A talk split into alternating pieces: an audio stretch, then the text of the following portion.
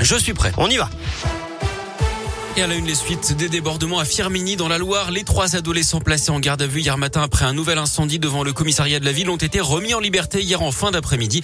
Ils avaient été interpellés ce mardi une vingtaine de minutes après la destruction de deux voitures de police. Des faits qui avaient également été commis dans la nuit de samedi à dimanche. Le ministre de l'Intérieur Gérald Darmanin devrait se rendre sur place la semaine prochaine, d'après le député de la circonscription Dino Cinieri.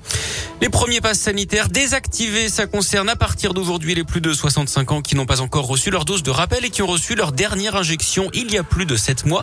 C'est aujourd'hui également que s'ouvre la campagne de vaccination pour les enfants de 5 à 11 ans à risque de faire une forme grave ou vivant avec un proche immunodéprimé. Notez d'ailleurs ce record justement en France avec près de 900 000 injections hier dont 820 000 rappels. C'est la plus forte journée de vaccination en un an d'après Olivier Véran, le ministre de la Santé, qui promet nous allons faire encore plus. Les centres de loisirs au ralenti. Aujourd'hui, deuxième jour de grève des animateurs pour l'amélioration de leurs conditions de travail et des hausses de salaire. Autre mobilisation, celle des greffiers, des magistrats, soutenus notamment par les avocats. Rassemblement prévu dans toute la France et dans la région pour dénoncer l'état actuel de la justice, réclamer des moyens humains et financiers et appeler à une pause dans les réformes. L'espoir pour les usagers de la SNCF pour les vacances de Noël. Une grève est annoncée dans les TGV pendant les trois week-ends des vacances. Mais les négociations entre les syndicats et le gouvernement avancent. Le ministre des Transports Transport dit ce matin qu'un accord pourrait être trouvé dans la journée. Les cheminots demandent des embauches et des hausses de salaire notamment, ainsi que la prime Covid. Les avions resteront sur le tarmac entre Clermont et Paris-Orly. La ligne aérienne qui avait été remise en service le 2 novembre dernier va de nouveau être suspendue le 20 décembre prochain à cause des contraintes sanitaires. Elle reprendra dès que les conditions seront favorables, explique le comité mixte de l'aéroport.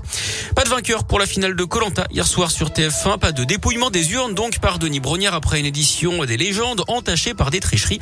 Plusieurs candidats auraient pris des repas chez l'habitant. L'animateur n'a pas donné leur nom.